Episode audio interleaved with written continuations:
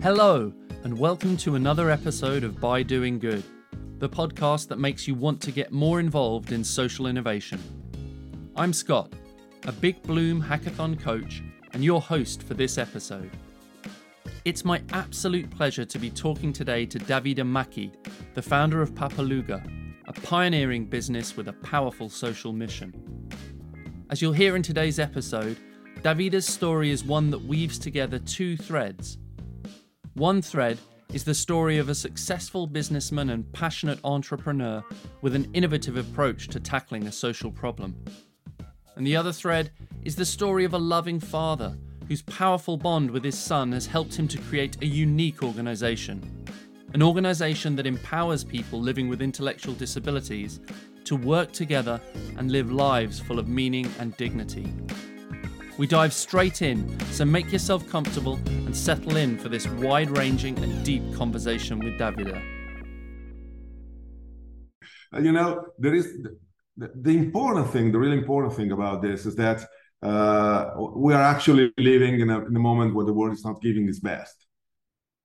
And that, that's the truth. Unfortunately, we have been, uh, we probably lived the best 50 year of humanity and then we are going in the opposite direction. But yeah, I mean, the stakes are really high right now, right? The the you know, if you look around the world, I think you're absolutely right. We see a lot of division, we see a lot of you know, economic, uh, social justice challenges. Obviously, climate change is a huge challenge as well.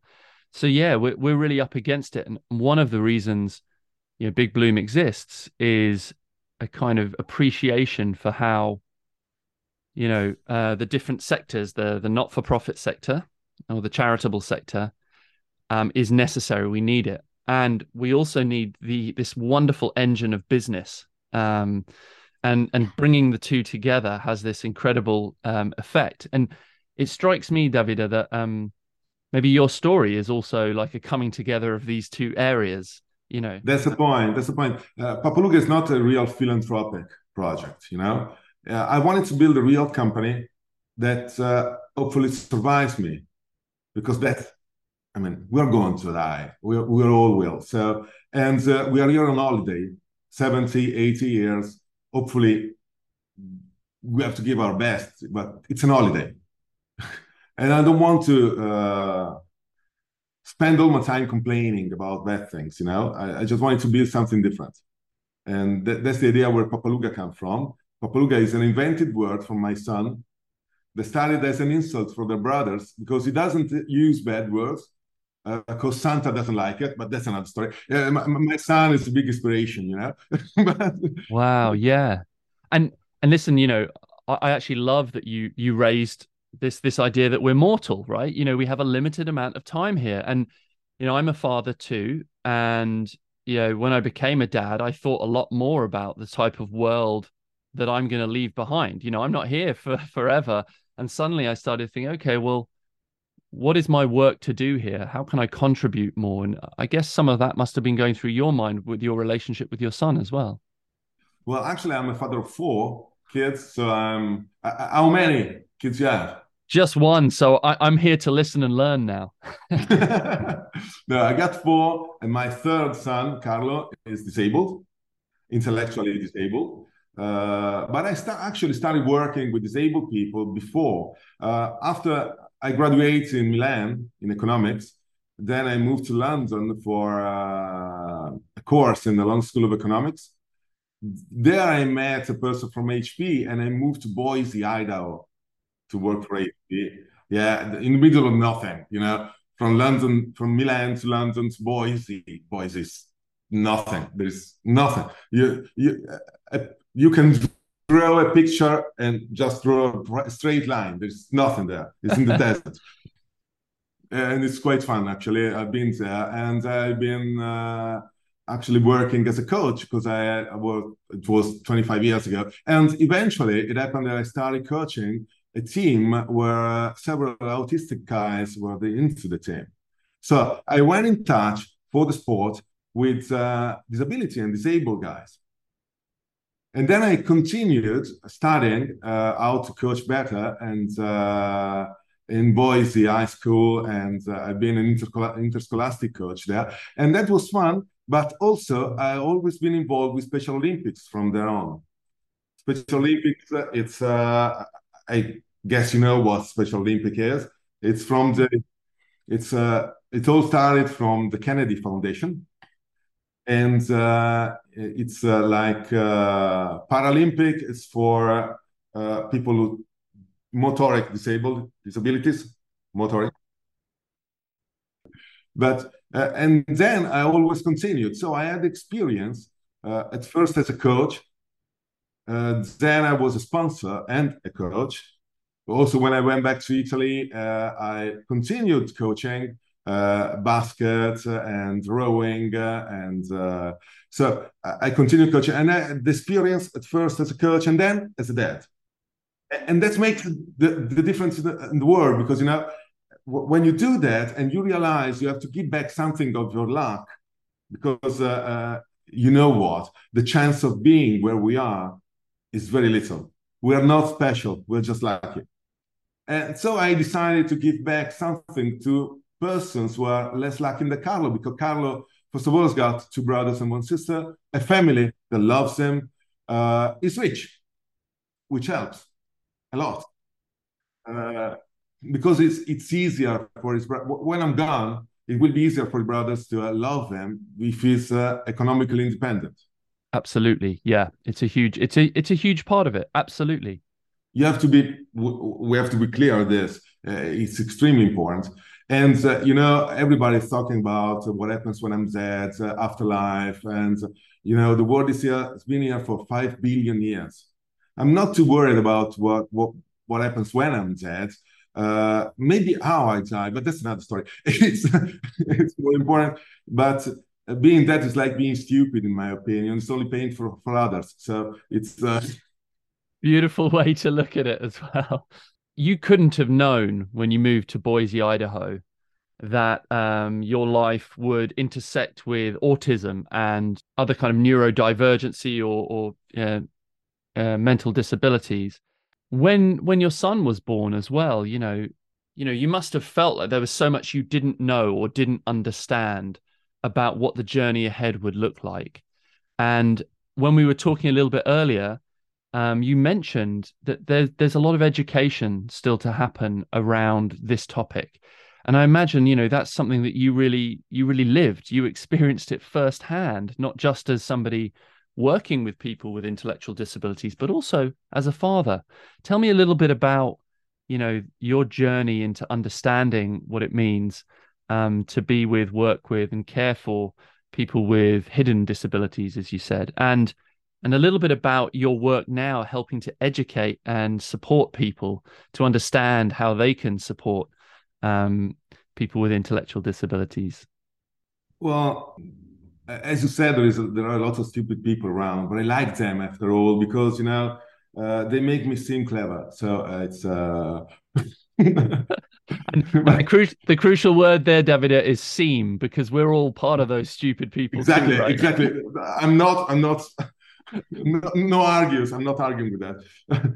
but it's uh, um, when actually we discovered uh, Carlo was born in 2005 uh, when my wife was actually in the seventh month of, uh, and after three uh, child, we had a daughter, so very lucky.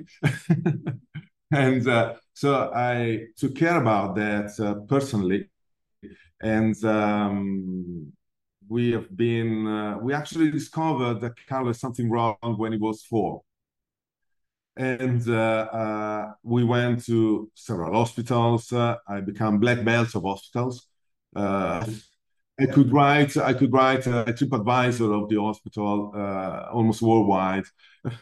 We went uh, to US several times. We went to Norway. We went to uh, we went almost everywhere because we want to learn. We want to you, you want to understand what happened.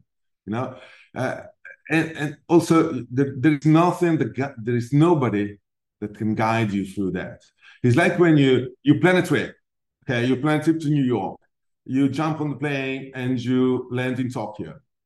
You have nothing planned. You don't know the language. You know nothing. You have no direction. And when you talk to people, they answer with a different language. So you're absolutely in a black hole. And uh, uh, you're like, uh, I, I, know it's, it's rude, but it's, you're like a sheet in the universe and you're out there uh, in the black, in the blind, and you see nothing. And it's been a very tough period for me. Uh, and it was my son that I, al- I almost made my company fail because I wasn't taking care about that anymore. And uh, I, I, was really in the dark. And after we spent uh, four weeks in an hospital uh, trying to, don't know what we were trying to do actually, but anyway. And out of the hospital, my son, Carlo, with, with his words, uh, told me, well, why don't we make a trip not to a doctor? And that was the first journey we made. And we went to the North Pole. I mean, the real North Pole. Uh, well, actually, we went close. We went, we went up to 250 kilometers to the real North Pole, but it was November. So it was minus 46, uh, you know, with the guy, with, with the guy taking up there and that we, we saw the um, aurora borealis and my son called it aurora non realis which was extremely poetical in italy. I don't know how, how to translate the same poetry but it was extremely fun because it was non real for him. And we went there you know we, we, we were with uh, with the deer with reindeers. And uh, uh, and our guide, just to give you an example, but it was everything was so fun up there, uh, very difficult. We were out in the wild, we are exposed, and uh, with no communication and no connection, uh, because there is no connection there for for the phones, you know. And we just have a satellite phone for emergencies, so that's it. And uh, it, it was extremely, extremely. We've been together and it was the first Carlo trip, as we call it. And uh, uh, we were fishing in the hole. Uh, we catch nothing, zero, zero fish. But that's another point. And we are bad fishers. But uh, and, and, that's where somehow something happened in my mind. And uh, uh, you know what? Tokyo can be beautiful if you accept you're in Tokyo and you're not in New York and that's where i start changing everything. And that's where my mind changes. And i went back with a different mindset. And uh, it was thanks to, to him actually because you know these people uh, cognitive intellectually disabled people has got a, a different connection between earth and sky. I'm not talking about religion. I'm talking about soul. You know? It's a different thing because they don't have they, they have different feelings about what happened. They see the world in a different way. It's it's maybe simple, but it's different. And we have a lot to learn that. And I applied also that to my business. And there where my business went really successful. I never fight again with anybody. I never get cross. I never get angry. Your opinion won't hurt me if it's not okay with mine. It's not a problem as soon as I make it, as soon as my time here on earth makes other people happier, mm. I'm fine. Do you know, first of all, Davide, thank you so much. It's it's such a tender story that you tell as well. And and and I think quite an unusual story to hear on a on a social entrepreneurs podcast, but yet so powerful. And um something that really strikes me is um rather than fighting um, Carlo's condition or the the situation, you came to some very profound acceptance, and and in turn a kind of love and and and you know a desire to be just there with Carlo in that moment, and that that's that's very very powerful. But that's the point. Desire is the correct word. You know, uh, people fear diversity in any way, and we are seeing it right now there is fear and ignorance. And uh, I think these are the biggest danger for humanity, actually. But you can defeat fear not with courage and uh, bravery, in my opinion, but with desire desire to learn, desire to understand, desire to get to become a better person, desire to get respect for yourself, for other people, for the planet. everybody's talking about saving the planet. That's a wrong point to start. You know, the planet will save himself itself. You know, even if we destroy him completely with a nuclear war now, 1,000 year, 2,000 year, and we'll be back. The planet will be back without us. And probably we'll healthier without us as well. well, if you think about it, uh, you know, I have chosen to, uh, with, with Pappaluga, well, I, I founded a software company and I had an exit a very good exit with my software company. So I have an entrepreneur standard, let's say, or almost standard entrepreneurial way, and uh, I was uh, I had an opportunity to to do something and probably a talent, so I, I did it. But uh, and I was lucky also, of course, as if you said before. But uh, then I decided to do something for people who is less lucky than my son, because in most of cases uh, well, the intellectually disabled child uh, are not as lucky as my son. And this kind of disability normally comes six more than 60% comes from uh, uh, problems you had at home. They are generated from uh, parents. They are generated from uh, we had a girl. We, we have a girl who has been raped from uh, raped from his uh, father since she was 12 and uh, that's why that's where the, her disability comes from. So you have to do something because the system is just not working. I'm talking we, we are in italy but i've been exploring that throughout europe and throughout the world. And you know the, the first thing when it happens that you have uh, uh, a disabled child the the first thing you uh, you have. My son does. My son, for instance, he doesn't have a diagnosis. You know, the, nobody knows what happens inside his mind, what happens inside his brain. It's just like that. It's his condition. It's like that. so, but the diagnosis from, uh, uh, let's say, from the bar, from the pub, uh, it comes immediately. Uh, the, wow. The, the first is oh, what a luck, it's yours, it's not mine. Done. Uh, most of the people gets away from you. Take distance. Because you don't want to talk about uh, about this. These are taboo topics. Yeah, yeah, and, and and I think it's it's so interesting you say that because we we talk about um, bigotry and ignorance, you know, and we traditionally think about these sorts of ideas definitely in relation to racism and and there's there's a lot of kind of classism even in these areas. There is perhaps less understanding of how um, people with intellectual disabilities are discriminated against and how that's driven a lot by fear on the part of the exactly. people. The ignorance drives fear.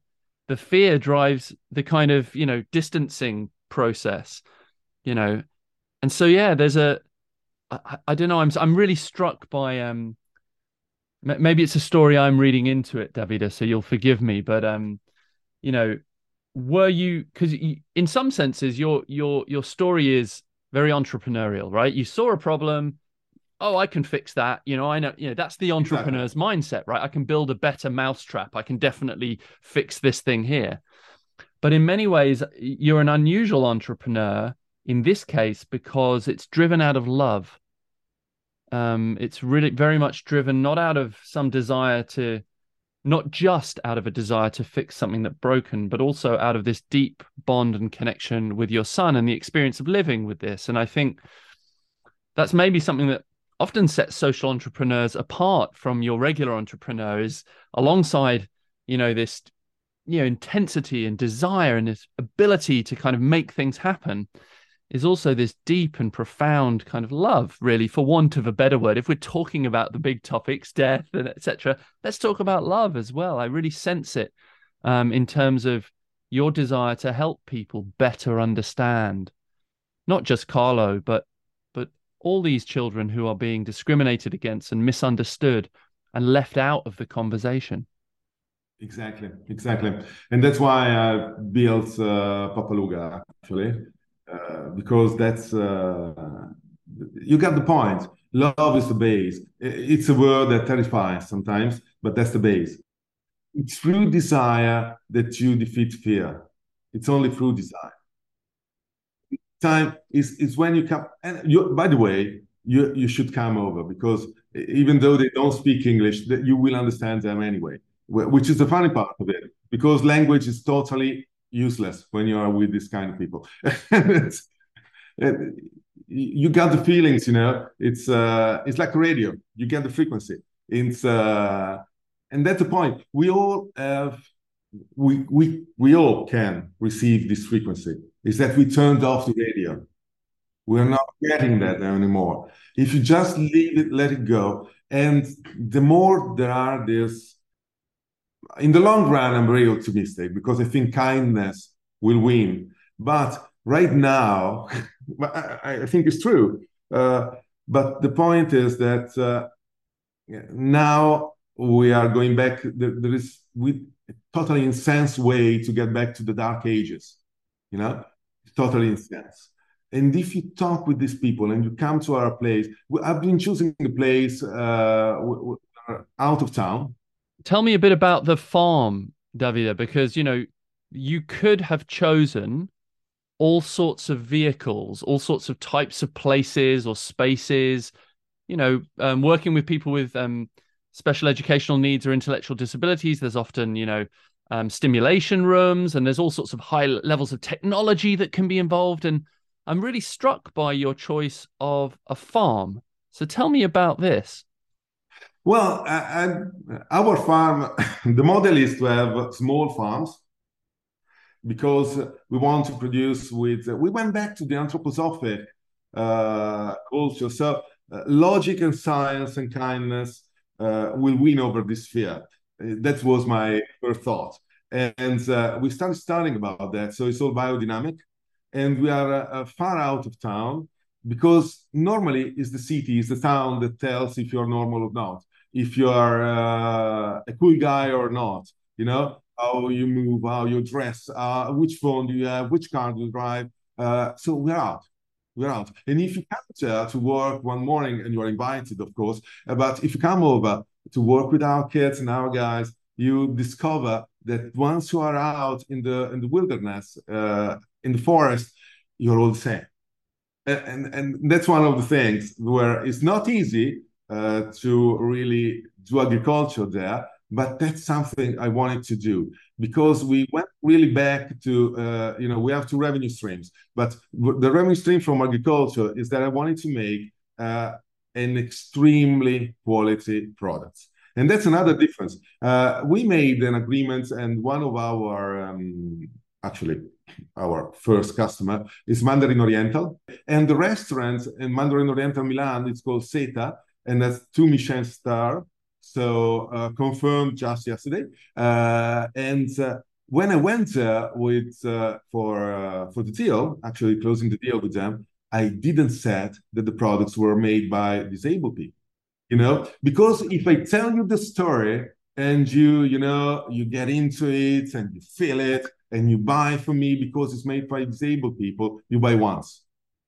If I convince you with the quality of my product, you buy forever. And then after you sign the order, I tell you, oh, by the way, my employees are disabled people. You know, you're not asking for people's pity. You're not asking for a donation. You're you're you're engaging in a in a in, in a completely normal business deal. You know, founded on the same principles as any other business deal I mean, I'm sure for Mandarin Oriental, it's it's a wonderful thing to be involved in as well. And you know, in fact, they did a lot of marketing after. If you look on their LinkedIn, they talk about us, and but they discovered it later, mm.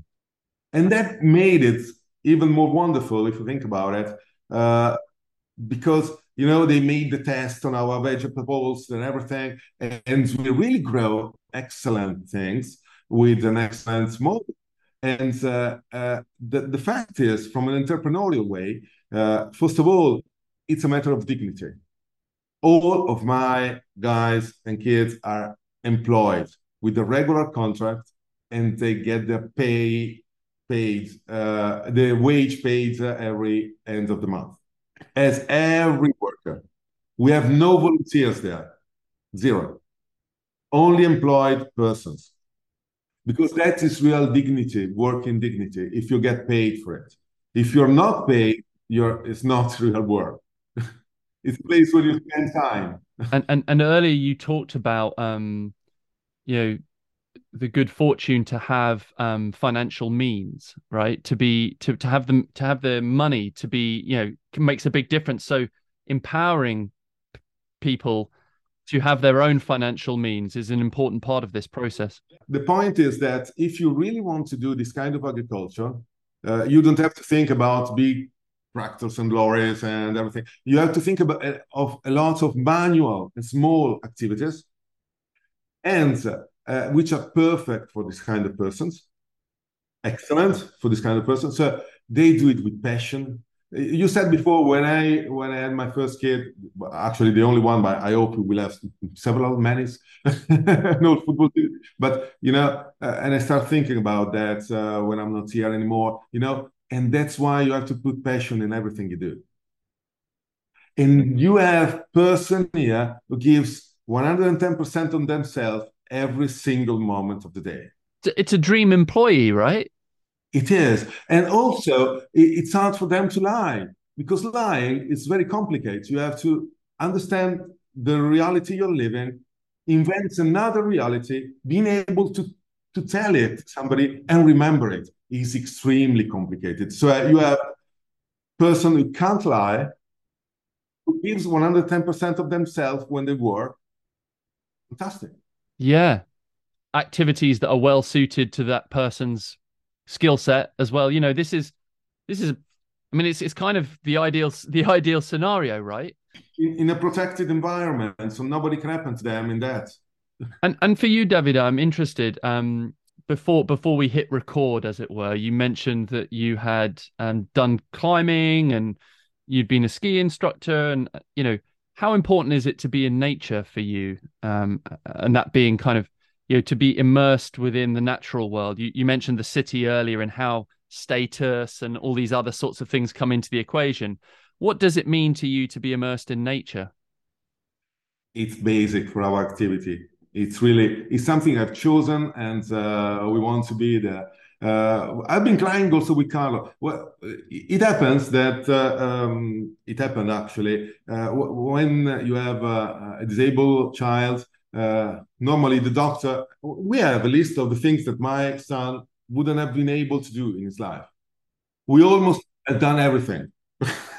Yeah it's like that that became your checklist. Okay this is the first thing we're going to do and the next thing the next i, won't stand it you know so and um, the other re- talking about the other revenue stream we have which make this not only philanthropic because of course the capex it's all philanthropic that's it but the other revenue stream is that in Italy and uh, almost in every place in Europe, uh, there is a law that uh, um, every company uh, over 15 employees must employ a disabled person. Right. Okay. Great. Is it uh, is it every is it per 15 employees? Or so as in like if you have 15 employees you need one disabled person. If you have 30 employees you need two? Exactly. And then there is a percentage. After 100 employees there is a percentage you have to have. Uh, and that's when I went in touch with Chanel actually, because Chanel, for any reason, wasn't able to uh, uh, employ disabled people. Uh, and I went there with a simple idea: you can't. Instead of paying a fee because you're not employing uh, handicapped people, you know, pay me. I will really hire them. Their salary will be paid by you. They will really work with a, real work with a real salary. And that is not uh, actually uh, regulated by laws. So i had to work a lot on that. And we are a special project for italy right now. But that's simple you know very simple. You can't and you can't brag about uh, we're not hiring disabled people. We're paying a fee because we can't. Uh, you can't do marketing about that you know? And and it's not and it's nonsense it's nonsensical in some respects right? You know i understand why the fee i understand why the fee is there. There's there's there's reason to it. But actually you could channel that money that is being spent on just a fee into organizations that already do this work you know? It, it makes complete sense that's the shameful truth about the model that is not working for uh, including disabled people. The model is thought about, uh, you know, everybody would, would have liked to have Stephen Hawking on board. That's easy, of course. Universe is expanding. Well, okay, well, but you know, everybody, but, but that is made for them, for that kind of disability. An engineer without a leg is still an engineer. It's not an issue for his brain you know? So uh, that is made for that kind of disability. In fact only in italy I have, got, I have the data only for italy but only 2.7% of cognitive or intellectual disability person has a job in italy. It means it means that if you have your father who is uh, I, I, I don't know has got his job and his uh, little farm or whatever you work with him. Otherwise you don't work and you're just there lying to wait that somebody from from Italy or from UK or from whatever country you want help you. And you're there waiting for help that won't come. In most of the cases, this help doesn't come. And these guys and girls are used for very bad things. They are used for sex, they're used for drugs, they're used for. They're far more vulnerable to ending up in really dark and difficult places, right? That's it. And that's why nature, you know, you have to stay in a wonderful place to feel wonderful. We're, we're designed to be in nature, right? We're, we're not separate from it. Although when you live in a city and you put a tie on and a suit and you talk in this weird language we talk in in business, you can quite easily forget that we are nature. We aren't separate from it. We already are part of this ecosystem. And so, yeah, the farm. So we went back to this kind of agriculture that requires a lot of uh, manual things, uh, which is great, and we deliver great products, you know. And but all these manual things, if you really think about the cost of a Demeter product, which is uh, more than biodynamic, is what we do, is extremely expensive, you know. So we can deliver products that are less expensive with the same quality because my wages are paid by a third company. And at that point, I don't care if my guys can work only three hours a day, concentrated, and they're less productive. I don't care. I just don't care. In fact, our day is very fun because they start with uh, breakfast, actually we have our Pappaluga mobile that comes and picks them up. Pick them up. Uh, they start with breakfast, then they change, then they work uh, one hour, then they have uh, another break because, of course, they they eat a lot there. Then uh, uh, there is there is we, we, have a kitchen up there, so uh, two or three guys with one of our educators, educatori, do you call it? sorry, they prepare the lunch for all the other guys so and then they have the lunch. After the lunch, they have normally normally they play ping pong, table tennis because it's uh, very good for coordination. Uh, and we also have an internal rowing team that uh, will participate to Special Olympics hopefully the next year because uh, up to now we never made any. Uh, up to now we are very bad. Let's say okay, we, we, it's not working very bad, but we will. I'm, I'm confident. I'm you've confident. got to you've got to start there. you've got to start somewhere, Davide. You can't you can't wake up and be brilliant at rowing straight away. No, uh, last week we, we lost a guy in the lake. It was disabled before. Uh, it didn't happen for that reason. Yeah, yeah, yeah. It's, it's uh, and we also took him back. But it's very funny, and that's another thing people don't doesn't understand. We we are politically correct we hate politically correct thing. But because if you come over to our place or you come roam with us, something funny happens to you, it's funny and we laugh. If something funny one of my guys is funny and we laugh. Uh, the subject of the joke is different from the actual target of the joke. And uh, none inside, no person inside my organization is, uh, uh, we all know we are disabled some way, somehow we don't care. It's our way of being. That's it. Uh, we have no fear saying, okay, I can't do that. And being disabled is different from being handicapped. It's far different. And people doesn't understand this. If you're on a wheelchair and, uh, and you are on the fourth floor, and my wheelchair doesn't doesn't fit into the elevator, I'm handicapped. If it, if it fits into that and I can push the button because I can reach it and I get to the upper floor, I'm not handicapped for that. I'm still disabled, but I'm not handicapped. And this and this really points out as well that um, you know how how our environment is designed and how we we design inclusively and thoughtfully for the whole population is really what determines handicap disability and you know the our ability i mean look you or i uh, have have our own abilities and there's things that we can't do as well but our but but we are designed our environments are designed for people like us you know? So in the main we navigate them fairly you know ordinarily because because they're designed by people like us for people like us. But but that's the point you know uh, people doesn't we are fighting you said i stopped fighting but we're fighting for the these people must have uh, dignity in life and must have the right to have a life and uh, a life that maybe is not the the standard happy life of ordinary people as you said but still happy life. I met when I was in an hospital with Carlo. I met this girl. She was 17. She died. She passed away uh, five years ago, six years ago, and uh, she was uh, in a locked-in locked-in syndrome. I don't know if you have heard about it.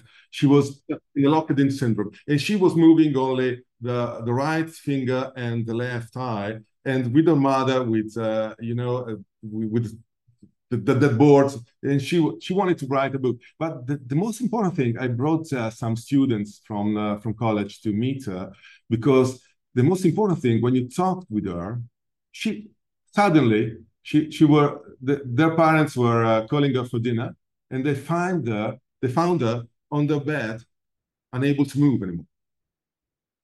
One evening, that's it, and she were stuck into this body but her brain was completely functioning. So a girl who never would have never made love, would have never had children. Uh, she knew her life would have been short.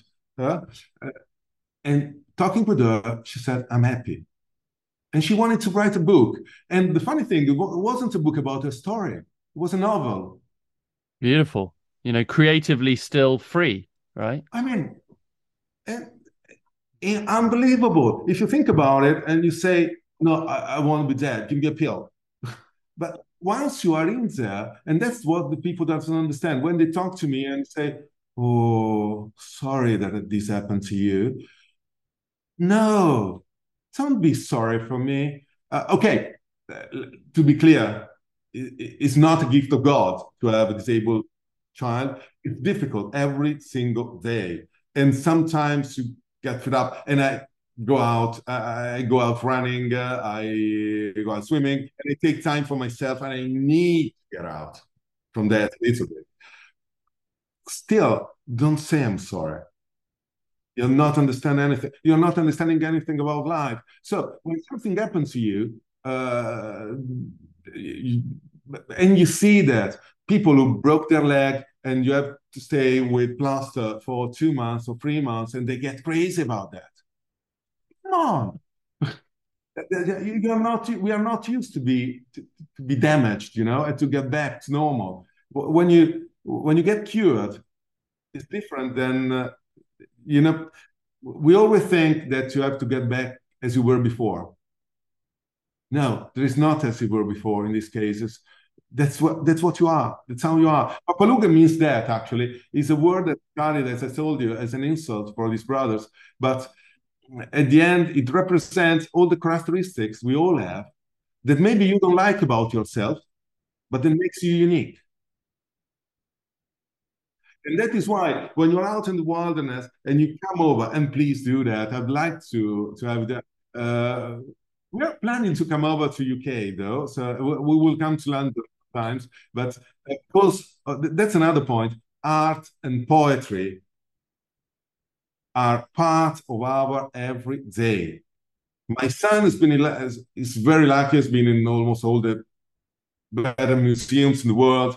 We have been a weekend in uh, New York City uh, weeks ago. We went to the Metropolitan again. We and is very fond of Egyptians and uh, so but we are doing this also with all the other they, they paint a lot we use colors we use uh, music art and poems.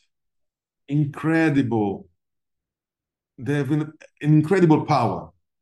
And we are is missing all this. I like to see a ceo who is a poet i don't want to see a ceo who just a businessman.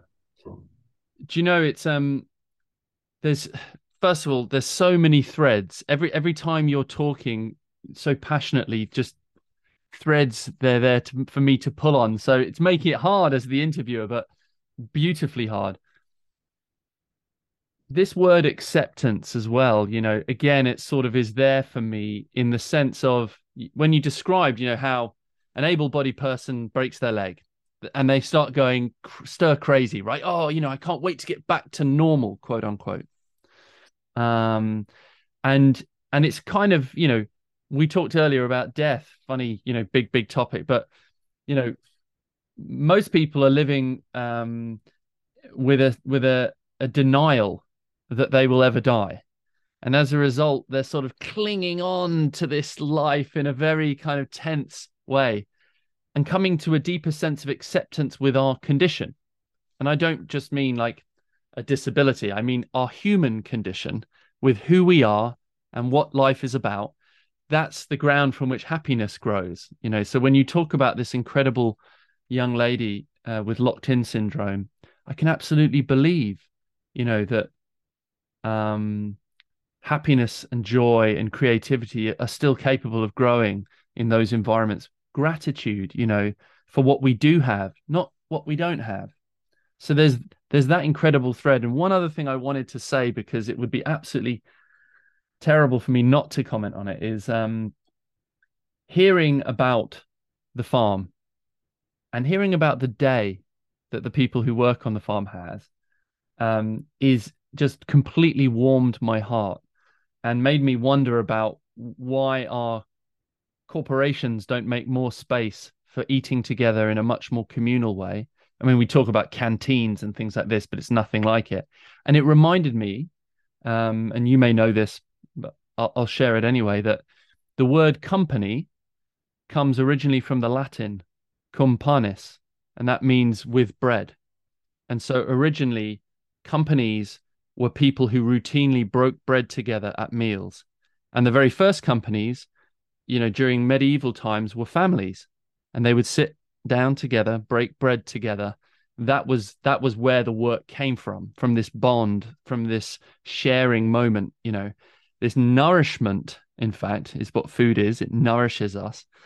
And so to hear that the employees sit down for breakfast together, that they're playing ping pong together, there's such a sense of community and company. And this this strikes me as just a very you know healthy way to think about how we build organizations more generally. Of course, there are differences and there are challenges and all the rest of it, but you know what is being grown uh, on the farm is dignity, uh, a sense of empowerment, you know, nourishment, connection. You know, it's more than just uh, beautiful biodynamic vegetables, right? That's it. I, I used to say, I don't know if it works in English, but mm. I used to say that we're growing genealogic trees. Mm, yeah, beautiful. Not only trees. Yeah. Well, and and especially because you know this is, and you mentioned it earlier. You know, people with intellectual disabilities are particularly vulnerable in our society, and this has the potential to kind of break that trauma. You know, to in, in, inter intervene in this kind of traumatic um, history uh, and make a different future as well. So in that sense, I absolutely can can can see that you know growing these genealogical trees, not just regular trees. Exactly, exactly. Mm. That's what I like to say. I love it. I love it. And and how do you say it in Italian? Go on then, because it probably sounds even better in Italian, right? Noi piantiamo alberi genealogici. Beautiful, much much more beautiful. We love that. Um, Davide, I first of all, I think we could talk about this for a lot longer, and I'm sure we will. I've got, I've got, you know, wow. How, how do you even begin to wrap up an interview like this? I mean, impossible, right? Impossible. but but one one way one one one curiosity I have that I would love to hear from you about is what's what's happening next for Pappaluga? What's your what's your continuing vision for this incredible um, I, I, don't know, right? Company seems like such a small word to describe this initiative, but we'll call it a company. What's what's your vision for what's next for Pappaluga, Davide? I like well, if you talk about the, the, the big vision, we like to be the first uh, uh, international disabled people company. I like this to be replied in other places because there is a different because we need to tell to we need to tell to entrepreneurs to people that there is another way. There is another way. And i would like that some somehow this is just a I, I don't know how to tell it. Maybe just a franchising franchisees around the world everywhere without paying anything. And it's not franchising from from an economic standpoint but it's just to say let's share share share the share the meaning of this. We are saving uh, our planet, but mostly, as we said before, the planet gives its best after the big the big disasters. You know, uh, earthquakes or uh, volcanoes eruptions, and then it's more fer- the more fertile it is the, the, the land. So it's just it's without, so we'll not have to save the planet. The planet takes care about itself. Save ourselves. Let's eat better and give the possibility to persons who will not have another possibility to have a dignity in life. And they're both. And by doing this, I'm bringing to you some vegetables that are really, really, really good and at the fair price. It's a circle, you know, uh, and that's the idea. And, and I would like this to be, I don't know, a, a larger company on the maybe quoted on a stock on London Stock Exchange. I don't know, but you know, the first company by disabled people. And, and this was strange. In Italy, I had to fight to register the company because there are we have more disabled employees than able employees. It didn't exist. Simple. It was the first. We are the only one company registered in Italy like that. There's there's so much innovation we we use this word innovation it kind of sounds a bit corporate and everything but genuinely you know i'm struck by the innovation of your business model. You know the innovative thinking about how to connect large corporate partners together with you as a delivery partner you know it, it's a it's such an entrepreneurial story in general you know always coming up against some new barrier and just saying right well here's the here's how we're going to solve it. And as well that entrepreneurs drive the passion the desire that you talked about that's that's something that you know can knock down walls and break down obstacles and barriers and run through silly rules that make no sense really you know and it's i'm struck by that kind of combination of things within you davide the the kind of passion and drive uh you know woven together with this. Yeah because most of the time when you talk with entrepreneurs or ceos or cfos it's just a role play they have to to do you know okay, we take care, diversity. So now we need a black person. Uh, do you have a black person with Down syndrome? Uh, oh, come on. it's just a role play. It's not real life. It's not real life. And what, what I love though, Davide, and that really comes through speaking to you is you're not saying, hey, you should care about this more. Um, because of the, the, these people's stories, you're saying it is sensible to invest. You, you know, to you can you can have an incredible product. You can build incredible corporate partnerships. You can deliver amazing human results alongside sustainable financial goals. You know, this is kind of, in fact, this is the the story of how we heal the world of business as much as anything because our alignment uh, has to some extent um, become problematically shareholder focused and has is is about extracting value from everywhere and retaining that value. And this is much more about you know creating value and circulating value um, in a much more sustainable way and in an entirely human way which i love That's it. That's it. And I don't know the audience of this podcast, but help me spread it out. I mean, we, we need to tell people. We need to tell people there is the possibility. You can do it. It's worth. I, I suspect that uh, that this isn't the last we'll hear from Pappaluga and you, Davide. Um, I just want to say a huge thank you to you. It's been um, an incredible interview. That's really, I mean, we've covered the big topics. We've talked about the expanding universe. We've talked about death and disability, and we've spoken about some enormous topics. But I think right at the core of it all is this, you know, beautiful care, uh, love, and attention, um, coupled with your, you know, incredible dynamism and drive and passion, and those come through hugely. So I just want to say a massive thank you, Davide. My pleasure. Thank you. If listening to Davide today has stoked your curiosity and you want to find out more about Big Bloom or participate in any of the hackathons organised by them, head to www.bigbloom.org. We always welcome anyone looking to get involved in social innovation. And if you've enjoyed this episode and want to make sure you tune in for more interviews with inspiring social entrepreneurs, please subscribe to the podcast and consider giving us a shiny five star review.